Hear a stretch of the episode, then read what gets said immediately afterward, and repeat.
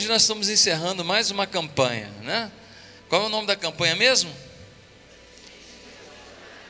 Um destino extraordinário. Será que todo mundo pode ter um destino extraordinário? Ou será que Deus fala assim: a vocês eu vou dar um destino extraordinário, vocês aqui eu vou ferrar legal? Né? Vocês aqui eu não estou afim de dar um destino extraordinário. Nem adianta pedir que eu não vou dar. Será que é assim mesmo? Ou será que, independente da história das nossas vidas, cada um de nós pode ter um destino extraordinário? Outra coisa, destino extraordinário para um não é a mesma coisa que para outro.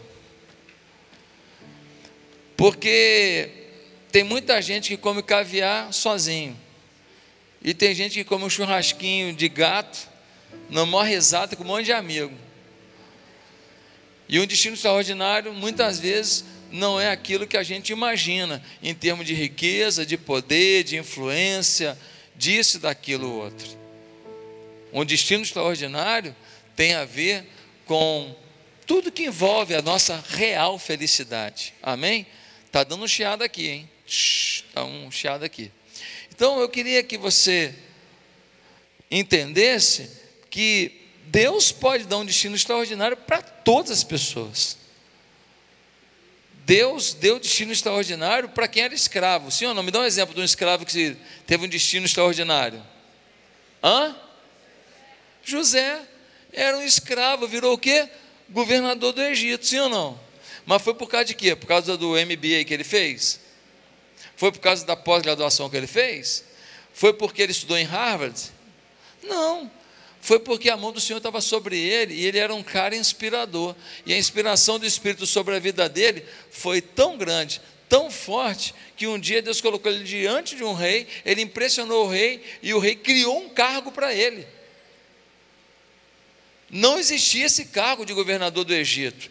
Tinha lá o faraó e tinha uma galera que trabalhava com ele. Ele criou um cargo acima de todo mundo e ele, faraó, acima dessa pessoa. Ou seja, Deus pode criar um cargo que não existe na sua empresa só para te favorecer. Deus pode abrir uma porta que não existe ainda, só para te favorecer. Deus pode fazer com que se desencadeie uma situação diferente no local que você vive só para te favorecer. Por exemplo, você mora numa casa às vezes barata, simples, uma casa assim, sem muita, sem muito luxo, sem muito nada. Amanhã o governo ou a prefeitura resolve fazer alguma é, benfeitoria para a cidade que tem que passar pela sua casa e de repente aquilo dali vai ser supervalorizado e você vai ganhar dez vezes mais do que valeria aquele negócio. Ou de repente surge uma obra perto da sua casa e a sua casa é o melhor lugar de frente para esse local da obra, uma praça nova, alguma coisa. E aí o que valia 100 mil reais passa a valer 800 mil reais no dia seguinte. É, se Deus quiser, Ele cria uma série de contextos e situações em teu favor. Então, gente, um destino extraordinário está ao alcance de qualquer pessoa.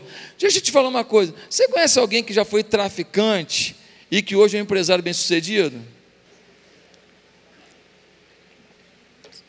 Alguém aqui já já viu? O cara era traficante, assim, bandidão, fazia coisa errada, fugia da polícia, aprendia a usar a usar revólver sem ter porte de arma, essa coisa toda. Um dia o cara se converteu, montou um negócio, hoje ele é um empresário bem-sucedido. Eu conheço de bandido a empresário. Você conhece gente que era pobre, pobre de uma rédea assim, com força, e que aí um dia alguém descobriu o talento dele para tocar violão, para cantar, para fazer alguma, para pintar, e de repente o cara se tornou um milionário. Eu conheço, eu conheço um artista plástico que era mais um Zé Ruela. Um dia alguém gostou da arte dele, ele botou essa arte numa, numa garrafa de uma bebida alcoólica, ganhou o mundo inteiro e agora tem galerias vendendo as coisas por um valor absurdo e você provavelmente conhece de quem que eu estou falando. Dia 11 de novembro vai estar falando para a gente aqui um bilionário, um homem muito rico, muito empreendedor, vai estar aqui falando para a gente sobre a carreira dele. O doutor Carlos Wizard, é imperdível, você não pode faltar. Dia 11 de novembro, entrada franca. Traga todos os seus amigos, vamos lotar isso aqui. Ele vai falar sobre a carreira dele e ele vai falar também sobre o que, que ele faz hoje. Hoje ele vive em função de ajudar pessoas venezuelanas que vieram para o Brasil para não morrer de fome. Ele mora hoje em Roraima. Ele podia morar talvez numa ilha, né? Podia morar talvez num palácio, num, numa mansão. Não, ele está morando lá em Roraima para poder é, executar um projeto de vida que dá muito mais satisfação do que ganhar dinheiro. Que de ganhar dinheiro ele sabe fazer e ganhou a vida inteira, mas agora está querendo fazer uma coisa maior do que ganhar dinheiro. Queridos, um destino extraordinário está ao alcance de todos. Então, gente, nós precisamos compreender isso. Há um destino extraordinário disponível. E deixa eu te falar: destino extraordinário só para quem começa certo? Destino extraordinário só para quem toma decisões certas durante a sua juventude? Destino extraordinário tem a ver com quanto de idade eu já tenho? Uma pessoa com 60 anos, ela pode tomar uma decisão de rumo na vida dela, que ela vai viver uma felicidade de vida que ela nunca teria de acordo com tudo que ela desempenhou até os 60 anos. Mas aos 60 anos, ela dá uma guinada nos propósitos da vida, ela dá uma arrumada no jeito de viver e ela começa a desfrutar de uma alegria, de um prazer de vida, de uma expectativa de vida que ela nunca sonhou. É muito importante a gente saber que a história que a gente construiu até aqui, ela influencia no nosso presente, é óbvio, mas ela não é determinante para o nosso futuro. E isso vale tanto para o bem quanto para o mal. Se tudo foi bonitinho até hoje, se você não se cuidar, fica tudo ruim, hein? Se o casamento estava numa boa e você não está injetando uma nova química de amor, de relacionamento, de cumplicidade, até aquilo que é, é tão precioso, tão bom, daqui a pouco pode ficar esquisito e morrer. Um destino extraordinário envolve a gente estar atento, atento, ligado no lance.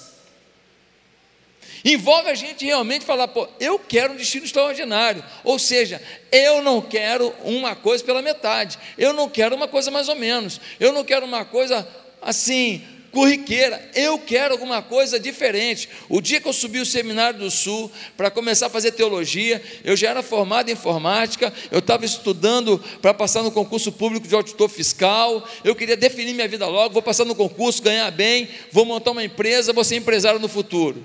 Eu tinha um plano de vida, eu queria um futuro extraordinário. Deus fez tudo diferente. Aí é problema dele. Mas uma coisa continuou acontecendo dentro de mim: a vontade de viver um destino extraordinário. Não do jeito que eu tinha planejado. O jeito que eu tinha planejado era passar no concurso público para auditor fiscal, já começar a ter um bom salário desde o início, começar a juntar dinheiro, montar uma empresa, decolar, largava a auditoria fiscal ou ficava ali numa, numa função que trabalhasse menos dias na semana e tocava a minha empresa, ou um ou outro, mas eu ia ser um empresário e eu ia ter dinheiro, eu tinha um destino extraordinário como sonho. Um dia Deus falou: não é isso, você vai para o seminário, vai ser pastor. Falei, na porta do seminário, no dia que eu fui fazer a prova, Senhor, só te peço uma coisa: que eu não seja mais um. Ou seja, o plano mudou todo, mas o coração tinha o mesmo desejo viver um destino extraordinário. Ou seja, muitas vezes a gente não vive um destino extraordinário porque a gente não tem essa semente regada, adubada dentro da gente. A gente se acomoda. Ah, tá bom, tá bom. Comeu o que hoje? Cabeça de peixe. Ah, tá bom, tá bom. E na empresa, quanto tempo que tu não é promovido? Nunca fui. Tá bom, tá bom. E com aumento real de salário na, na empresa? Nunca tive. Ah, está maravilhoso. Está dando para comprar fubá? E aí eu como mingau de fubá de manhã e polenta na hora do almoço. E de noite a rapa da polenta, que é mais fritinha, mais assadinha, eu como de noite. Tá bom, tá bom. Será que tá bom mesmo? Acho melhor se você tivesse o fubá e tivesse muito mais coisa para você comer e ainda chamar um monte de gente para comer com você, porque tem gente que ainda não tem condição de comprar o fubá. Hoje eu falei para dois empresários, a gente estava reunido, conversando, e eu falei para dois empresários hoje. Eu falei: ganhe dinheiro. Ganhe dinheiro. Vocês são servos do Senhor. Não deixem de ganhar dinheiro. Porque pessoas que amam a Deus sobre todas as coisas, ganhando dinheiro, significa que mais gente vai usufruir disso. Pessoas que amam a Deus sobre todas as coisas, ganhando dinheiro, significa que mais gente vai ter comida na mesa, mais gente vai ter oportunidade, mais gente vai ter ajuda, mais gente vai ter amor, porque tudo que eles ganham não é para o umbigo deles, é para é o reino, é para pessoas, é para corações é para viver a oportunidade de servir. Isso não é maravilhoso? Quando o cara vai para um Big Brother, ele fala assim: pergunta para ele, se você ganhar o Big Brother, o que tu vai fazer com o dinheiro? Ele fala assim: comprar uma casa para minha mãe, ajudar minha avó que é aleijada, abençoar um primo meu que tem síndrome de Down. Mentira! Quando ele ganha aquele negócio lá, é projeto dele, é sonho dele, quer ficar famoso, começa a ir para tudo quanto é lugar, começa a descabeçar, começa a achar que é artista. Se não ficar famoso e não começar a aparecer e não começar a tal, fica até doente. Ninguém me reconhece. Deixa eu botar uma camisa escrito: Eu fui no Big Brother para ver se me reconhece. Fica frustrado. Eu li umas reportagens sobre ex-Big Brothers. Alguns ficam frustrados. Eles chegam no lugar e ficam olhando assim para ver se reconhece eles. Aí ninguém reconhece, bate mó, mó ausência de personalidade, porque eles dependem do que os outros pensam deles e não do que eles mesmos sabem sobre si. Meus amados, nós precisamos ter um destino extraordinário.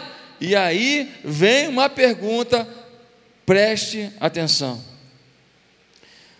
Nas mãos de quem está o seu destino extraordinário?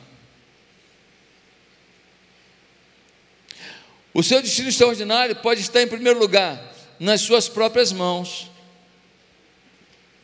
Você definindo o seu destino extraordinário, o rumo da sua vida, o projeto da sua vida, o que e o como chegar nesse o que.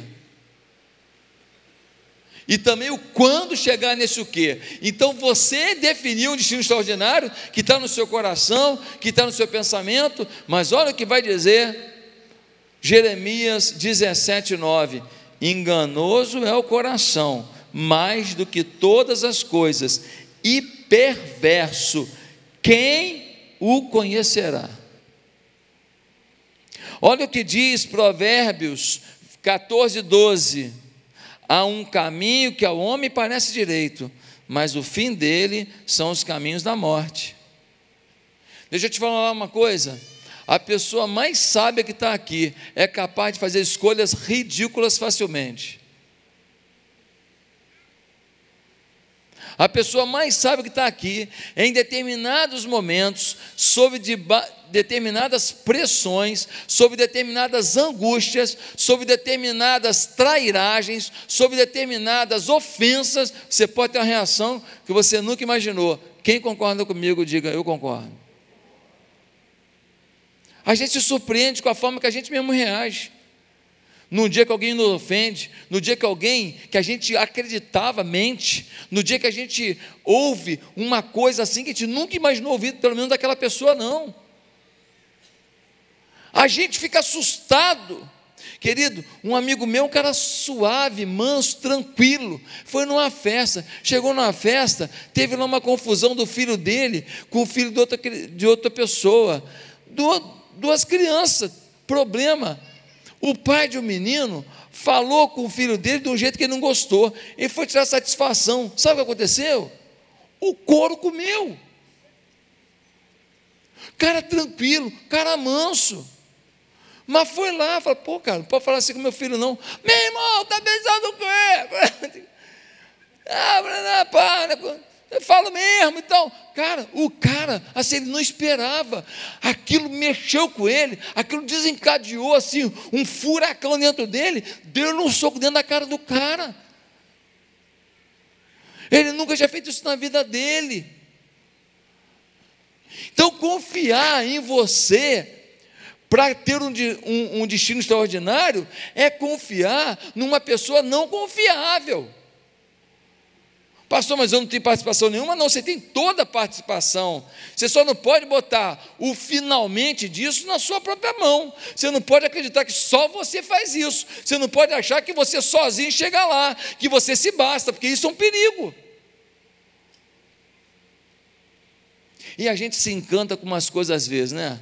Quantos caras legais, maneiro, e tinha umas moças bacanas, legais, para ele construir um casamento, uma família. Mas aí passa uma, traseirão bonitão, né? Frontal bonitão, tudo saradão, tudo turbinadão, e ele se encanta só pela estética, ele esquece os valores, sim ou não?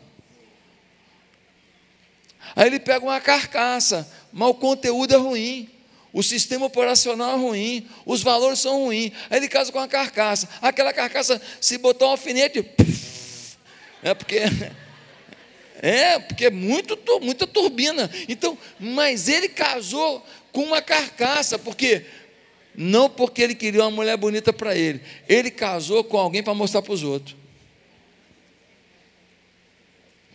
E aí que acontece?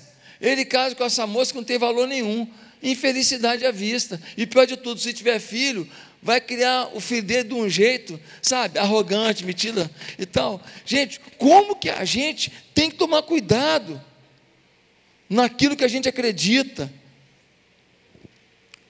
Já viu um homem de 80 anos que ele fica dando em cima de uma menina de 20 anos? E ele, porque ele tem dinheiro, já viu isso? E ele acha que ela está apaixonada por ele porque ele é gostosão demais. Você já viu isso? Ah, meu irmão. O velhinho, pá.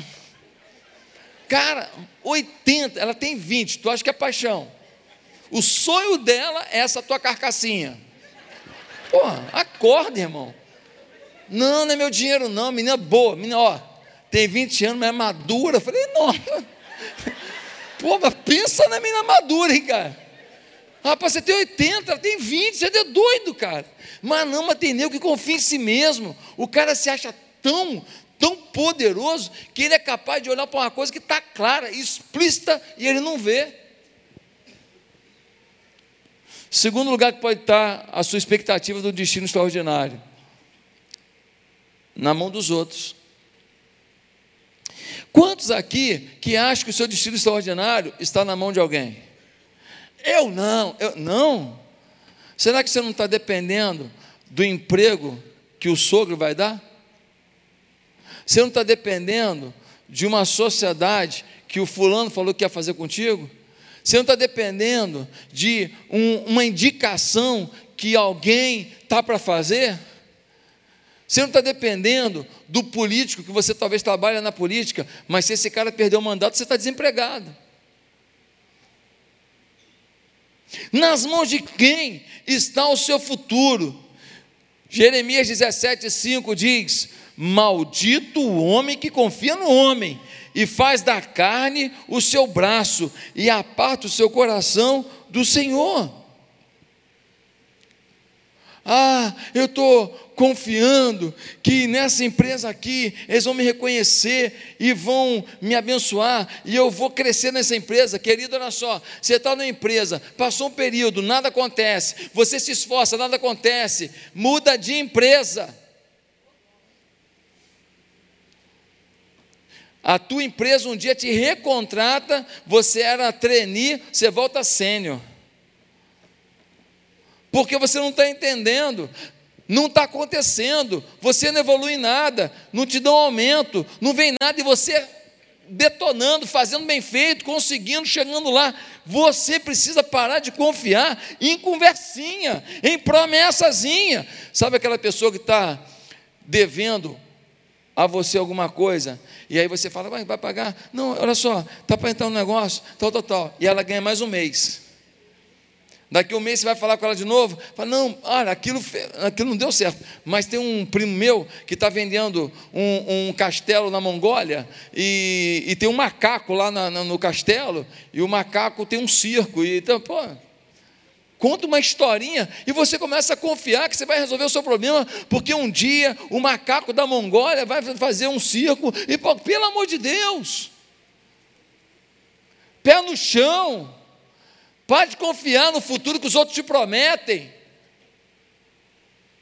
Ué, pastor, não vou confiar em ninguém? Não é isso que eu estou dizendo. Só estou dizendo que você precisa ver evidências de que aquele futuro está acontecendo. Quantas moças que confiaram num Zé Ruela que falaram: Eu vou casar contigo, eu vou casar contigo, eu vou casar contigo. Um ano de namoro, eu vou casar contigo. Dois anos de namoro, eu vou casar contigo. Oito anos de namoro, eu vou, eu vou casar contigo. Mas por que não casa ainda não? Eu estou esperando acabar o curso. Mas calma aí, quando tu falou que ia acabar a faculdade, eu esperei, tu acabou. Você fez o MBA, eu esperei, você acabou. Você fez o mestrado, eu esperei, acabou. Agora você quer que eu espere o doutorado? Você falou que quando acabasse o curso de inglês, você ia casar. Que quando acabasse, você... gente, não estou falando para casar, começou a namorar, casar não. Nem é isso. Mas quantas pessoas que estão apostando o seu futuro num casamento que não vai sair? Quantas vezes o seu namorado não gosta de você? Ele gosta da facilidade de viver com você. Você é boa, você é legal, você é jóia, a família dele adora você. Mas não gosta de você. Não gosta. Não tem aquela coisa assim, minha tchutchuca. Não tem aquela coisa, você é a mulher da minha vida, quero casar contigo. Cara, eu, olha, eu desmanchei meu namoro com a, com a Bianca, desmanchei com ela, estava muito, muito medo de casar, estava avançando, e eu queria saber se era ela mesmo, não era tal. Aí desmanchei lá. Gente, com um mês eu estava desesperado. Com um mês eu estava desesperado. Aí eu peguei o carro, fui lá para a porta da igreja dela. Quando ela saiu do culto, é isso aí, moça. Acabou o namoro, continua na igreja, que é lá que ele te encontra.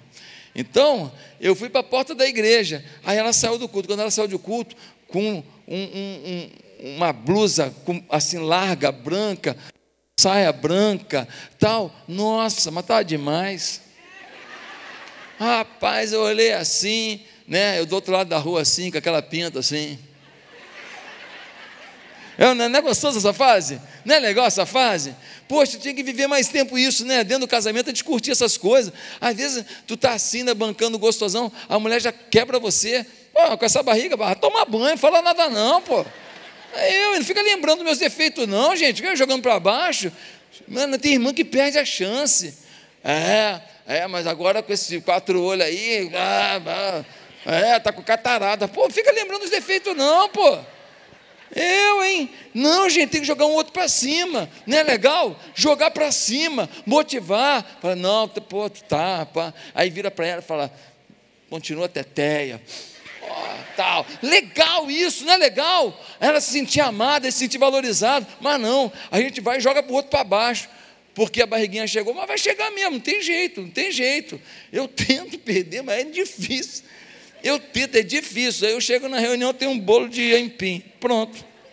Acabou. Então, gente, nós precisamos parar de confiar o nosso futuro, voltando, na mão do outro. Eu não estou dizendo que a gente não confia em ninguém, mas a gente é que faz o nosso futuro com o papai do céu. O outro participa disso, soma nisso. Mas eu não posso pegar todas as fichas e botar na mão do outro e esquecer que eu tenho minha parte e que Deus tem a parte dele na minha vida. Terceiro lugar que pode estar a nossa, a nossa expectativa de um futuro extraordinário, na mão do diabo. É, tem pessoas que estão com um futuro extraordinário na mão do diabo. Como assim, pastor? Ué, você ganha dinheiro, mas você ganha dinheiro de forma ilícita. Você ganha dinheiro porque você participa de uma organização perigosa. Você ganha dinheiro porque você namora uma pessoa toda errada, mas que ela tem uma condição financeira. Cara, só pode estar na mão do diabo a tua vida. Quantas pessoas que estão se drogando? Está na mão de quem a vida deles? Se drogando direto. Quantas pessoas que estão bebendo, bebendo para caramba, enchendo a cara todo dia? É tal. Aí, ah, vou curtir. Ah, hoje é sexta-feira. Aí vai. Aí, pô, toma um 200 chopp, chega fedido em casa, carregado e urinado. Sim ou não? Chega lá, cara, está na mão do diabo. Está na mão do diabo. Quantas mocinhas que estão, porque começaram a usar droga, hoje elas estão se prostituindo por 10 reais na boca de fumo. Por pedra de crack, elas estão dando o corpo delas. Se ficar grávida, não sabe nem quem é o pai. Se pegar, pegar doença, não, não sabe nem quem foi que passou. Sim ou não? Está na mão de quem? Do diabo. Quantas pessoas? Esse, os políticos corruptos, está na mão de quem a vida deles? Do diabo do diabo. Eles são servos do diabo, eles têm que acordar, pedir perdão a Deus. Eles estão na mão do diabo. O juiz que vende sentença, está na mão de quem a vida dele? Do diabo. Ele pode ficar rico, mas ele vai ficar rico e quando ele morrer, ele vai ver que nenhum desse dinheiro vai pagar o calor do inferno na vida dele.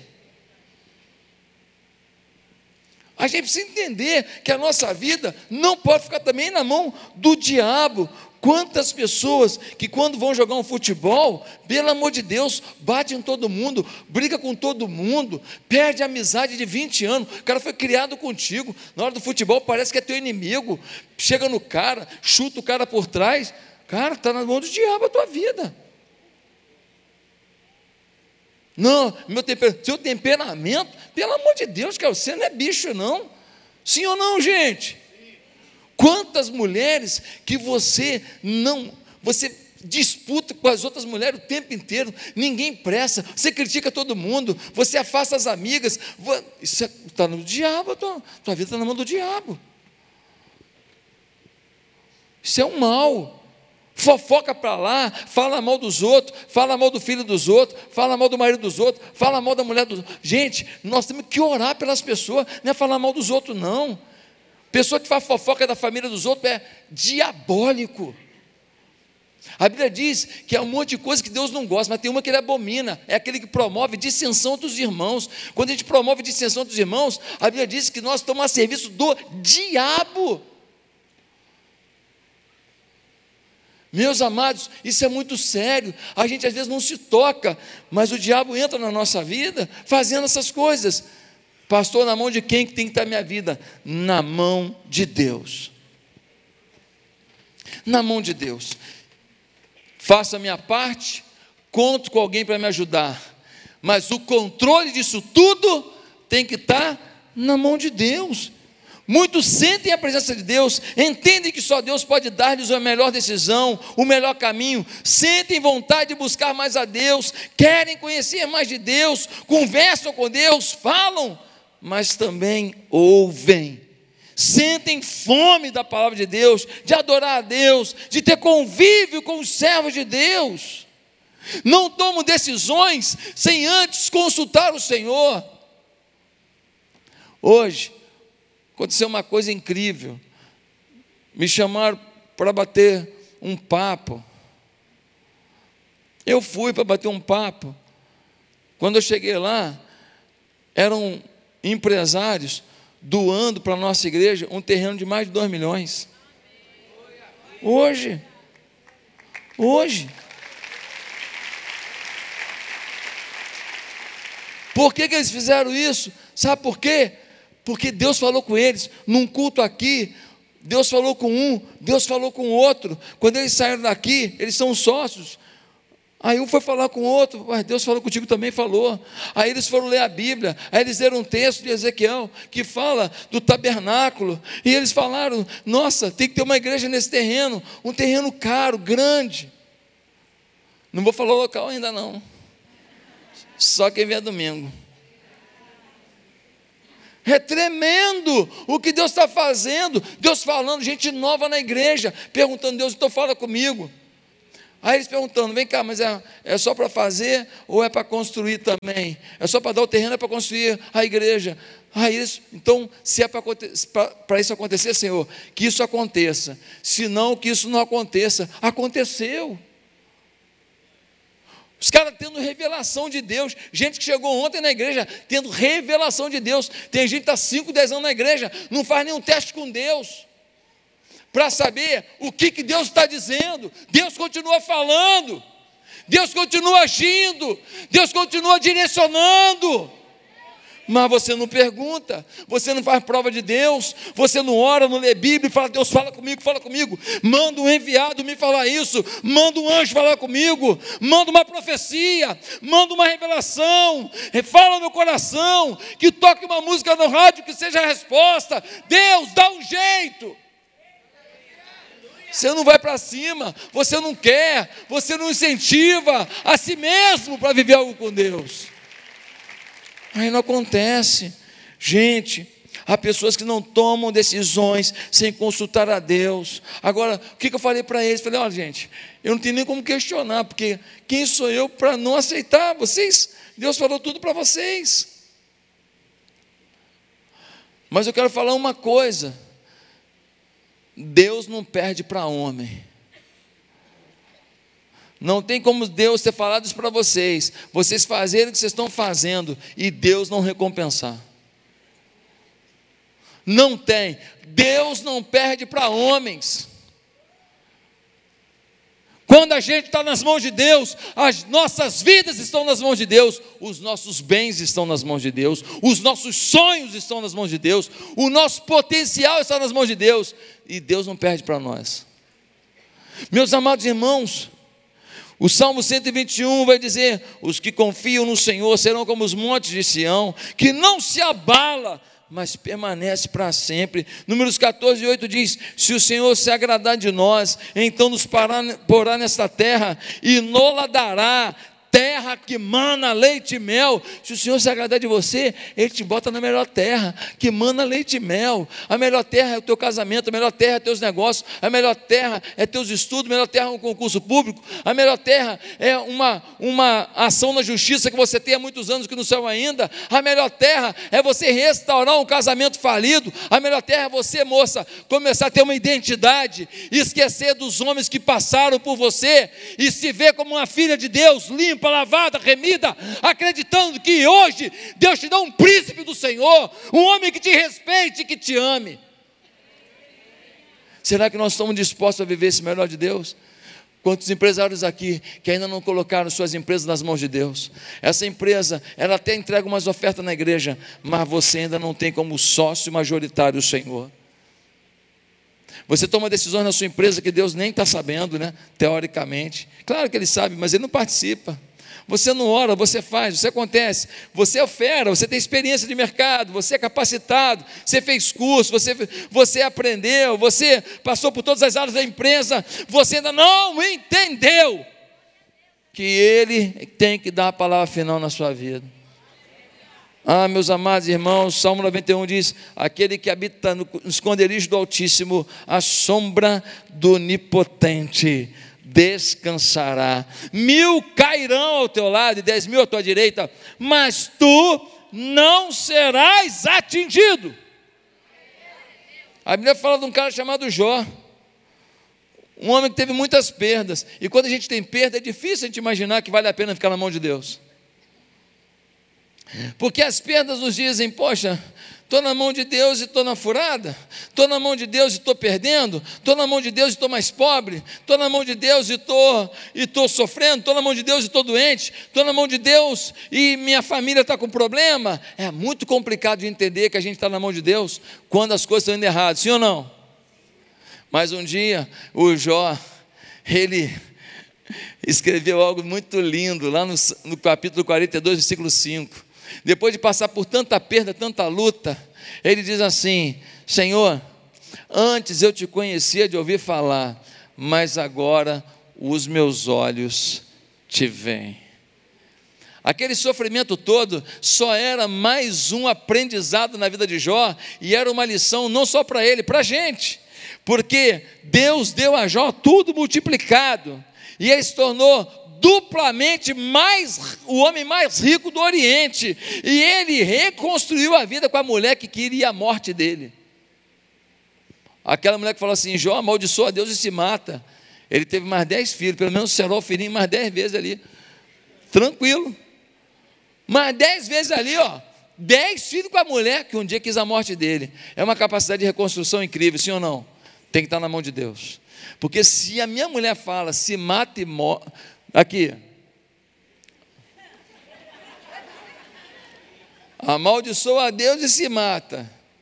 Aí depois eu estava todo cheio de machucadinho, né? Que ele estava com caco de telha, todo machucadinho. Aí depois eu fico legal de novo. Sarado. Bonzão, vou para academia. Pá, tomo whey protein. Aí eu fico legal. Aí, aí ela fala: "Oi, oi". Eu acho que eu ia falar para ela assim: Lembra que o que você disse? Mas Jó me ensina que eu não posso fazer isso. Acabou comigo Jó agora.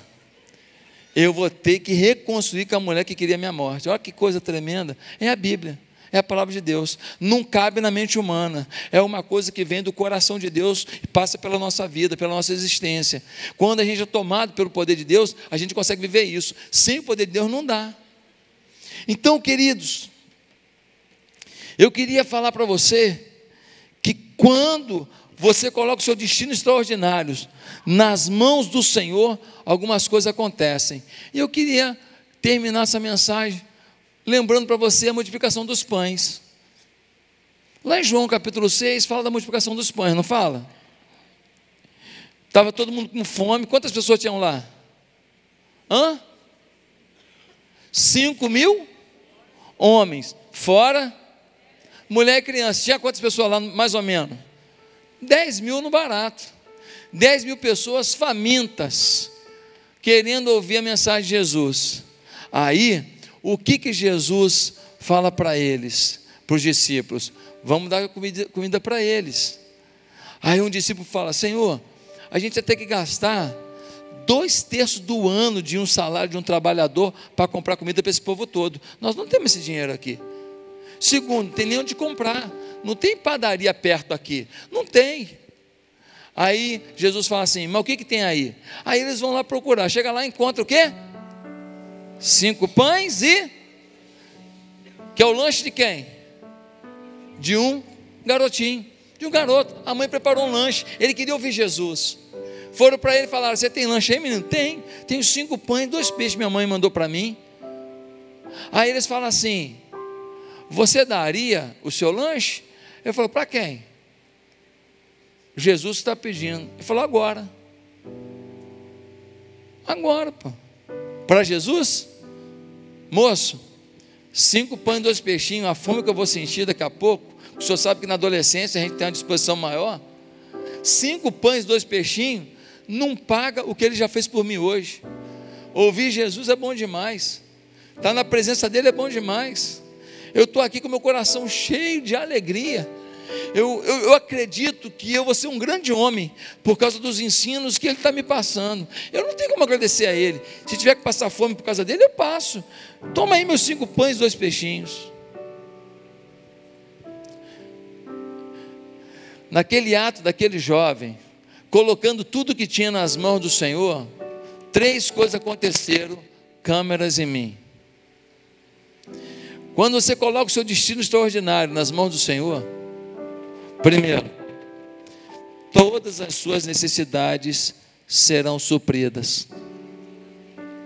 No versículo 12 de João 6, vai dizer que sobraram 12 cestos de pães e que todo mundo comeu quanto quis. Aquele garoto deve ter comido mais ou menos um 18 Big, eh, big Fish, né? um Macfish, né?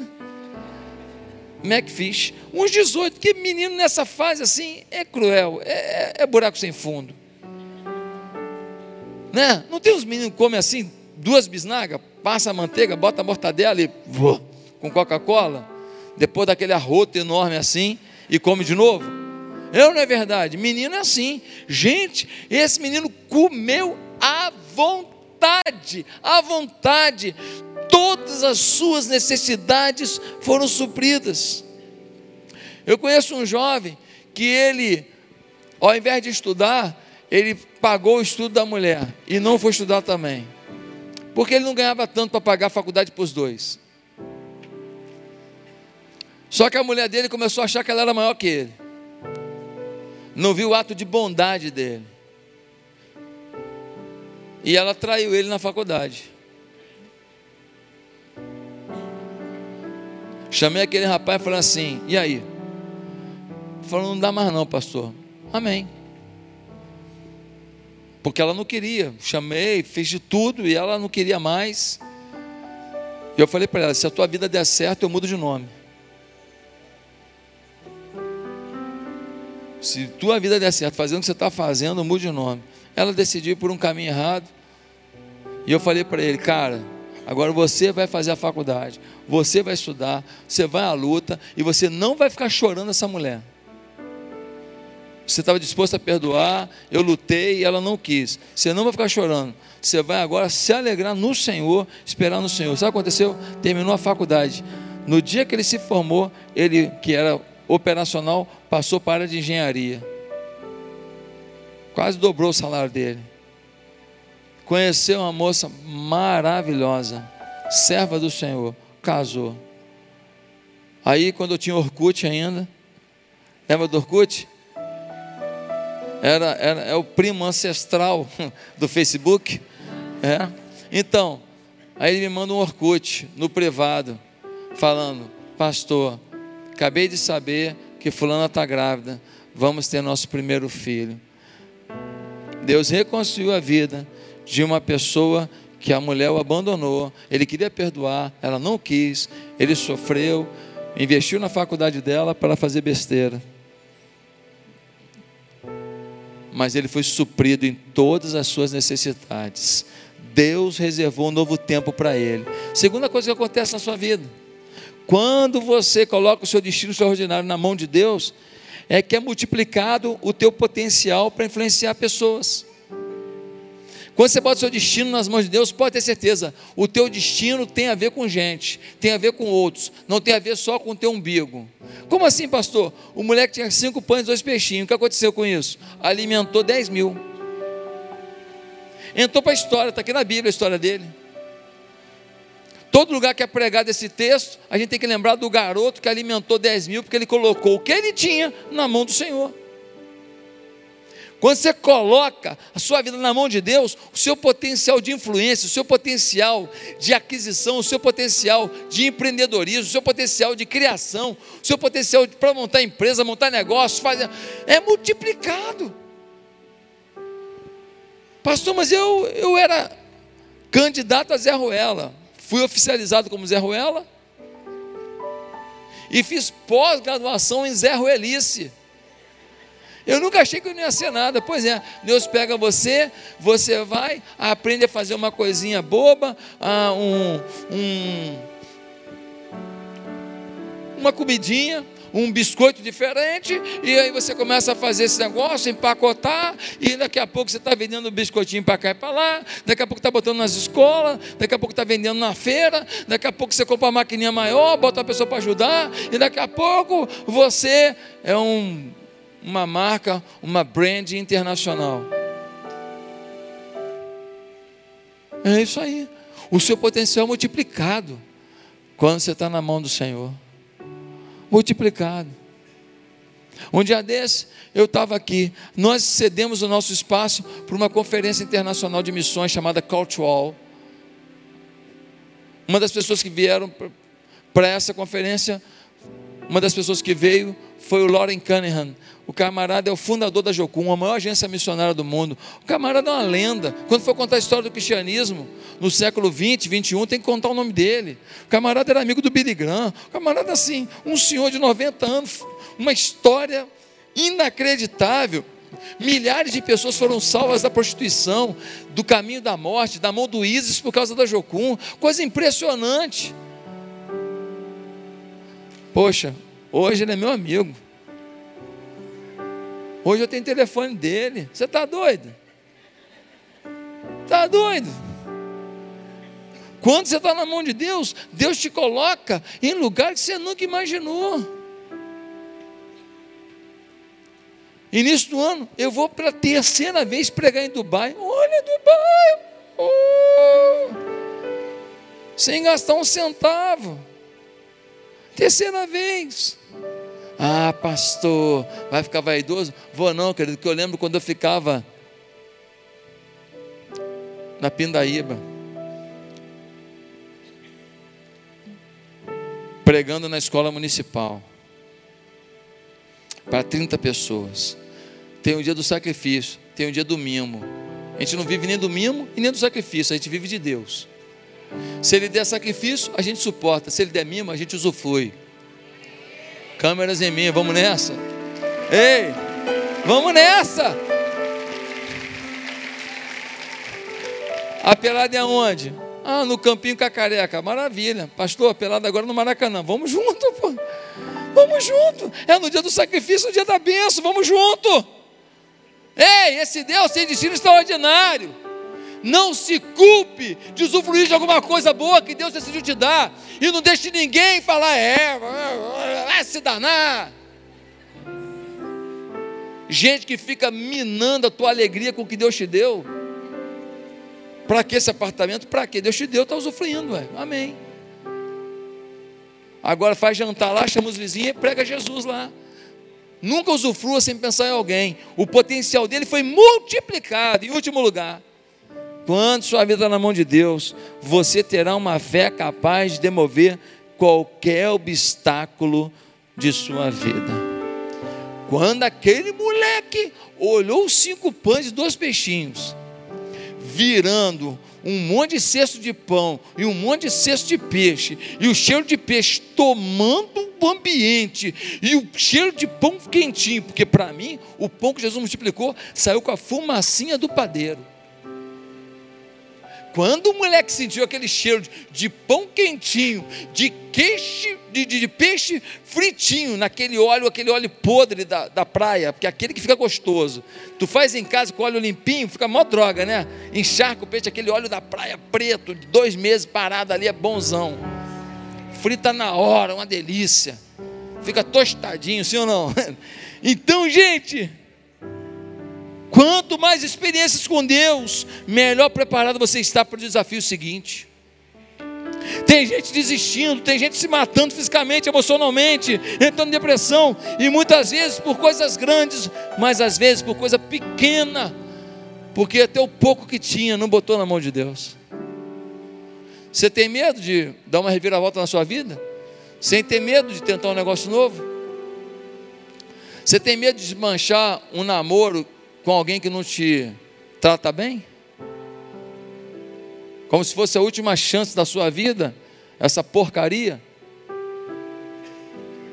Você tem medo de falar que não vai ter mais vida sexual ativa, porque você vai viver em santidade agora para Deus te abençoar? Você tem medo de falar para os caras da faculdade, cara, não estou bebendo mais não, parei, valeu, valeu. Não, mas toma aí, não, não, não, vou só na água de coco. Valeu, valeu, estou na boa. Por quê? Não, estou afim de me consagrar para Deus. Não vou mais tomar chopada com a turma, não. Está com medo disso? Você é frouxo para isso? Então sua vida não está na mão de Deus. Você que escolha na mão de quem que está. Agora, se você colocar sua vida na mão de Deus e você se arrepender, eu tenho que parar hoje. Você me avisa que eu tenho que parar com esse negócio, deixar a Bíblia de lado e eu vou arrumar outra forma de viver, porque eu perdi meu tempo. Agora, até hoje não aconteceu. Nunca vi uma pessoa que colocou sua vida realmente na mão de Deus, que Deus não fizesse florescer um novo caminho, que Deus não abrisse uma nova porta, que Deus não desse uma satisfação de espírito que ele nunca viveu. Nunca vi isso, nunca vi, mas já vi muita gente que não vive isso porque fica invejando o que Deus deu para o outro, fica ridicularizando o sonho do outro. E não olha para o seu próprio espelho para ver quem você é e quem Deus gostaria que você fosse.